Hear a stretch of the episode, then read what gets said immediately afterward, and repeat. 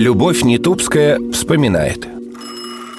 Днем 8 мая позвонили из штаба и сказали выделить двух телеграфисток и механика для выполнения особо важного задания. Командир роты выбрал меня и москвичку Машу Летишенко. Имени механика я не помню. Вечером нас привезли в пригород Берлина Карлсхорст, и уже там сообщили, что мы будем передавать в Москву сведения о подписании окончательного акта о безоговорочной капитуляции гитлеровской Германии. Было ли это волнительно? Не то слово. Переговоры проходили в здании военно-инженерного училища.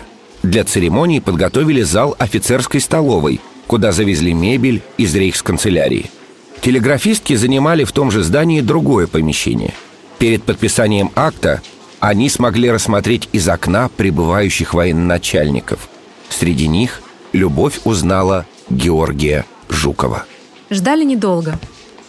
Около часа ночи в комнату вошел майор и принес текст сообщения, который нужно было передать в Москву в генеральный штаб. Как только я осознала, о чем идет речь, не смогла сдержать слез. Сказала тогда Маше, все, войне конец. Thank